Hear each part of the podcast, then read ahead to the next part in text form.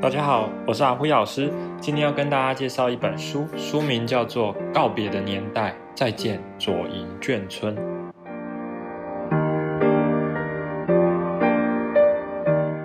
别的年代，再见左营眷村是由一位叫做张耀生的作者所写的。那他写的这本书呢，大家可能对于这个题目会觉得很好奇，就是哦，既然他是写在左营眷村的故事，所以作者一定是来自于眷村。但是其实一开始在前言的部分呢，他直接用了一个标题叫做。给与我一样的外人来说明他为什么会写这本书。那我觉得这一点是非常非常重要的，也蛮有趣的。其实呢，我们先问一下自己，我们对于眷村的了解有多少？如果你是传统台湾社会中所提到的外省人，可能你对于眷村的想象是某一个样态。那如果你跟我一样是本省人，就是可能是闽南人或客家人。对于眷村的想象，或许是从过去有一位很有名的制作人叫做王伟忠，他提到他自己家乡的故事，或者是来自于有一部呃非常有名的电视剧叫做《光阴的故事》，是由徐玉婷所编写的。从这些故事里面慢慢了解到眷村的故事。台湾在民主化之后呢，很多的省级问题都因为政治上面的操作而被。越来越升高。那其实，在我这几年的学习当中呢，我也发现到，举例来说，我们台湾近代的历史中非常可怕的一页，叫做白色恐怖，当中的受害者，其实一直以来外省人的人数。跟本省人数是没有差多少的，而且你以整个量体来看，外省人的人数占白色恐怖的受害者的比例是高达四十几 percent 来看的话，其实白白色恐怖外省人也是很惨的受难者，甚至比例是更高的。在这样子的前提来看，为什么我们总是会有一些像是啊高级外省人啊，或者是说外省人就拿了很多很多的好处，所以眷村它的存在也就是一个不公不义的存在。这些想象呢，我觉得其实或多或少应该都是跟政治有关系的。在这几年，有跟高雄有了更多的接触，也认识了一些新的朋友。那这些朋友也告诉我非常非常多当地的故事。举例来说，有一位现在在台东工作的教师朋友，他就提到他小时候呢，呃，因为家里住在眷村的附近，那家妈妈都是一直以来是以呃帮人家剪头发的理理容院为主。那也因为这样子，他家的位置让他呃去就读学校的时候，就选择进到眷村呃相关的学校去就读。所以在那个学校里面啊、呃，当然他是本省人的身份就有被欺负嘛。不过他也在那边交了非常非常多的好朋友。他印象非常深刻，就是当他每次放学，或者是即使为了后来到了台北工作等等，那他每次回到眷村，其实。因为眷村的人情味非常的浓，所以他在这样子的环境之下，他也可以很容易找到的朋友。那如果找不到的话，某某邻居又会跟他说：“哦，他就到哪里去了。”这个都是他以前蛮美好的回忆，而且他也叙述到，因为呃，在眷村里面非常多的人，他们是外省人嘛，就是跟着蒋介石在一九四九来到台湾，或者是更之后的呃大陈一胞等等。哦，无论如何呢，这一群人因为他们颠沛流离，已经失根了，所以他们对于孩子的照顾，普遍来说与我们传统台湾嗯闽南人或者是客家人的状况不太一样。就这个朋友说的，外省人的爸爸很常对孩子，有时候会直接表达对他们的爱，不管是用口语上面，或者是从物质上面等等。那这个就是眷村很特别的风气。目前整个左营眷村，它在嗯民进党执政之后有很大的改变，除了非常多的。眷村已经遭到拆迁，或者是他呃遇到了很多的挑战，然后未来从他的旧市区是否要继续都根，会走到什么样的程度，呃，非常多人都在关注。我其实从这件事情上面，我联想到之前曾经到南非观光的时候所看见的情景。当时呢，因为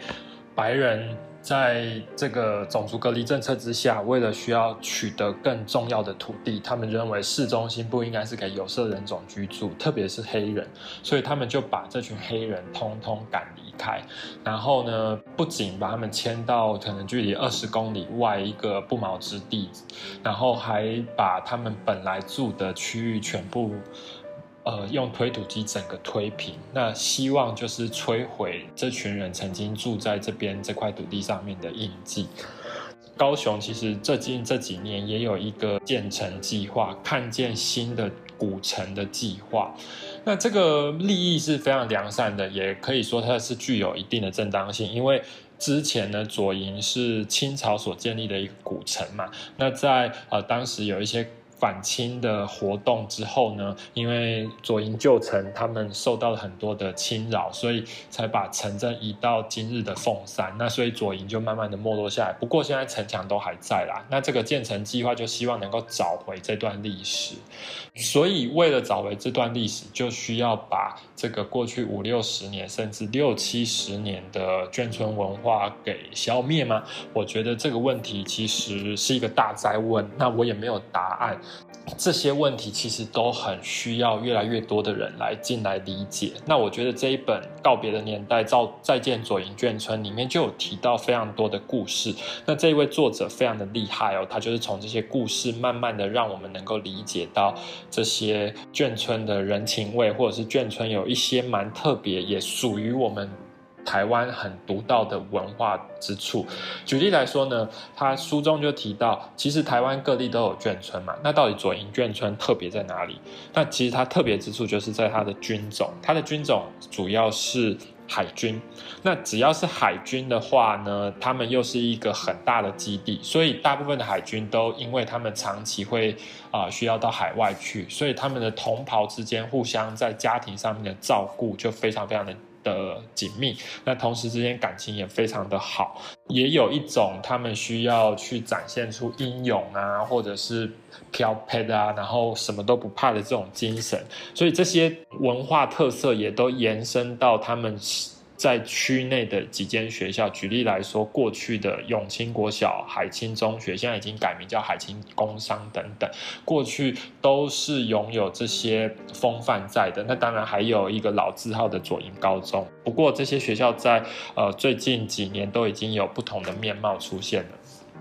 我举许玉婷这本书里面就有做了专访嘛，那许玉婷就有提到她小时候很多很多的事情，尤其是她爸爸妈妈的管教方式。那但是她的爸爸跟我前面讲的那种传统的眷村爸爸不太一样，她的爸爸是完全不讲爱对方的，那甚至对于嗯家人妈妈都是有亏欠的，所以也让她小时候是有一些阴影存在着的。那。呃，徐玉婷呢，她是属于那种长大之后就很想要离开眷村、离开高雄到北部发展的人。那包含她，即使那时候眷村要被拆迁，她自己住的村庄要被拆迁，她还是不想回来看到。那她在这段专访之中，这个张耀生写下了他其实最后提到自己的遗憾啊。他书中是这样讲的：最后是母亲的逝世。他依然记得母亲怎么煮他最爱吃的绿豆芽。母亲将绿豆芽与韭菜一起炒，上桌前淋一点醋，做法简单，味道不素，他百吃不腻。妈妈煮的菜是他眷村回忆里最重要的一部分，那味道等同于妈妈，等同于眷村，也等同于眷村里的人情与关怀。在眷村拆迁时已经消散了一次，如今又随着妈妈的离去，连仅存的回忆都与他告别了。刚刚提到的南非。就是白人对于黑人做的行径，我觉得有一点点类似目前眷村所遭遇到的状况。那当然历史背景是很不一样啦。不过呢，这一群已经被赶出去的黑人，在曼德拉重新执政之后，他们慢慢的又把这些当时被铲平的路，在一些。博物馆里面重新用地图的方式把它们展现，而且他们也很特别，是也邀请，因为当时是非常多人混杂住在这个区域里面，有非常多有名的特色菜，传统我们都称作叫做南非开普菜。然后呢，他们就把这些菜色通通的把它呃再次找回来，还编撰了食谱，希望大家用味觉去做记忆，这样子。那张耀生的这本书呢，我觉得非常的有趣。那因为他是一个呃本省人的身份来写的这本书，但是读起来会让。我觉得其实写写得更加深入，甚至是转换出一个另外一个新的语言，让我能够理解眷村的文化。他在他的自序里面的最后写到了这一段，我也觉得非常的感动。他说：“所以我们需要故事，而且是由不同族群的人来写对方的故事，因为这些故事不只是给予我们同样的人看，更重要的是给予我们不同的人看。”左营眷村现在有越来越多的人希望找回他们自己的文化。那最近我也有参与了一些朋友们想要去复苏一条叫做西陵街的故事，从他们的身上我都看见台湾非常特别的历史脉络跟文化背景。我很期待有更多的人能够对于左营眷村，或者是对于台湾的一些小历史的理解跟学习，这对我们是都非常非常的重要的。谢谢大家。